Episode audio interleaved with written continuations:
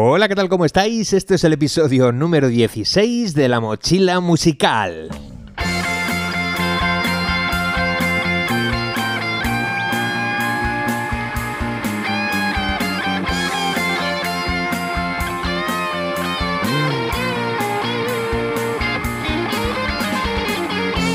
Cuando consigues hacer bien las cosas y tus proyectos musicales empiezan a generar ingresos, enseguida surge la duda. Si es poco, porque es poco. Y si es mucho, pues porque es mucho. Hoy voy a hablarte de money, de pasta, del euros y de cómo invertirlos o repartirlos.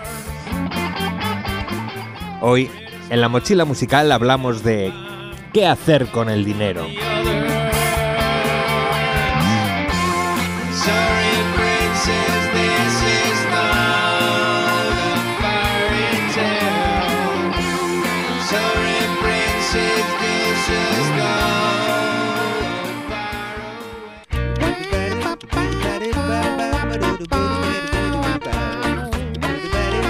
Si eres de las personas habituales que escuchan este podcast, seguramente seas una persona flipada por la música y probablemente te dediques o te hayas dedicado a ello en algún momento de tu vida.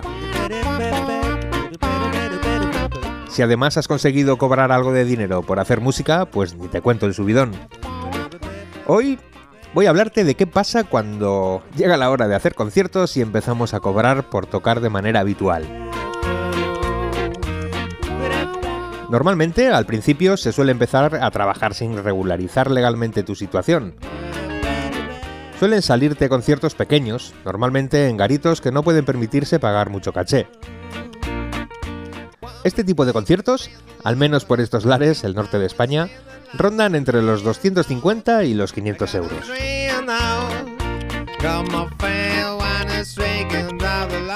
Como comprenderéis, legalizar una contratación de 250 euros para tocar en un bar una banda de 6 personas, pues no compensa ni a la parte contratante ni compensa a la parte contratada.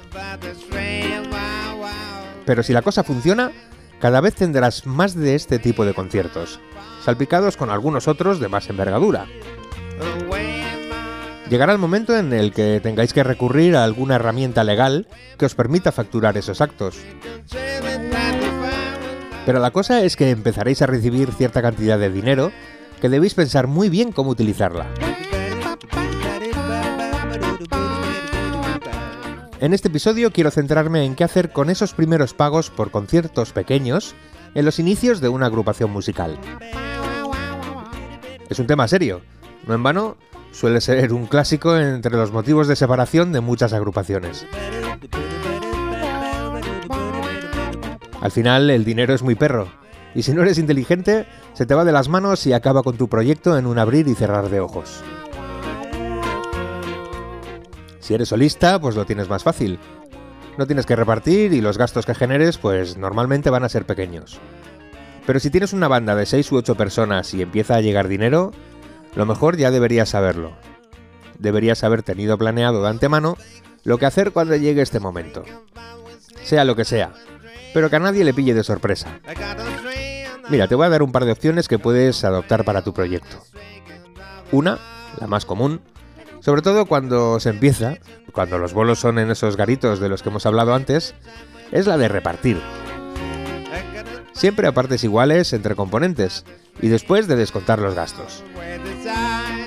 Cuando cobras 300 euros por tocar en un garito, pagas los gastos y repartes entre los seis componentes de la banda, por ejemplo, pues hombre, la verdad es que mola mucho, aunque no sea una cantidad excesiva. Empiezas a sentirte como un músico profesional. Pero desde ahora te digo que si vas en serio y quieres que tu carrera sea exitosa, lo que deberías hacer desde el comienzo es invertir en el proyecto. Si no es todo, la mayoría deberías gastarla en hacer que tu banda o tu proyecto crezca. Sé que esto es una putada cuando eres joven y acabas de empezar, porque has invertido muchas energías y mucho tiempo, cuando no dinero, en conseguir conciertos. Pero repito, si vas en serio, te aseguro que posponerlo de cobrar todo lo que saques de los conciertos es un acierto siempre. Te cuento. Imagina que tu proyecto empieza a funcionar y que te salen unos 4 o 5 conciertillos al mes en garitos y eventos varios. Ponle que la media de cada concierto esté en unos 400 euros. Y que tengas unos gastos medios de un 20% entre desplazamientos, etcétera, etcétera. 5 conciertos a 400 euros son 2.000 de ingresos al mes. Descontando gastos se quedan en 1.600 y todo esto, por cierto, sin estar regularizados. 1.600 euros entre 6 personas, por ejemplo, sale a menos de 300 euros por persona.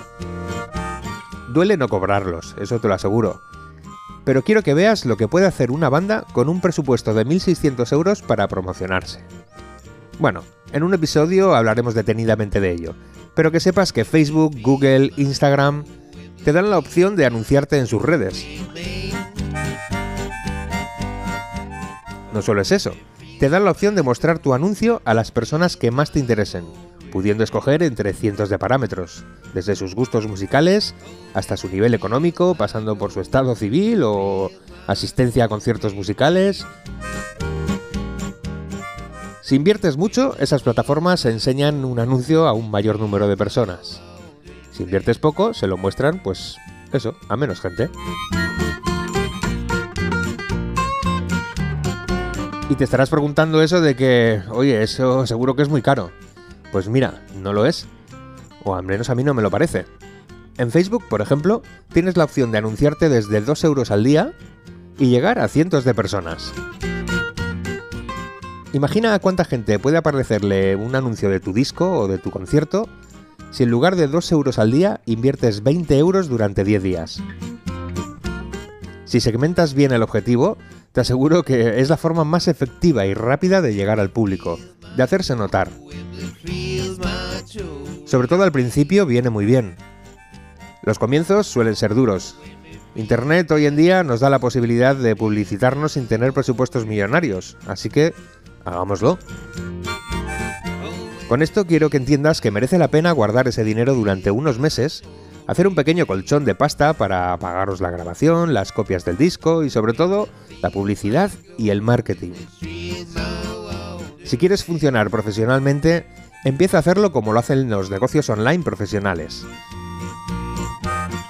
Deberíais haber tenido una reunión de equipo antes de llegar al punto de empezar a cobrar, en la que todos estuvieseis de acuerdo en hacer lo mismo. Si a un proyecto que empieza le damos un empujón desde el inicio, te aseguro que va a ser mucho más fácil que las cosas salgan bien.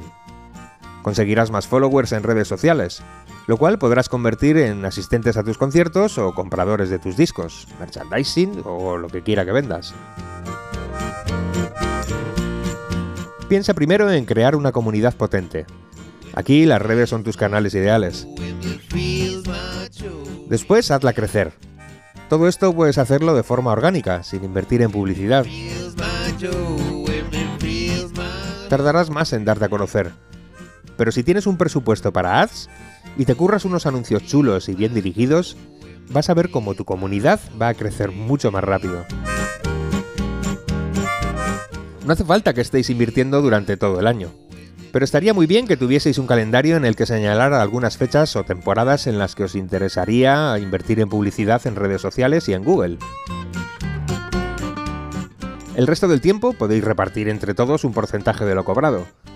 Pero os aconsejo que si podéis permitiros hacerlo, al principio, lo que saquéis de los conciertos lo invirtáis en haceros crecer. Es la forma más rápida de conseguir la base de todo negocio digital. Y aquí te recuerdo que si estás en esto de forma profesional, deberías tener claro que para que tu negocio digital funcione, necesitarás crear una comunidad de gente interesada en tu producto. Y después es cuando llega el momento de monetizar esa comunidad.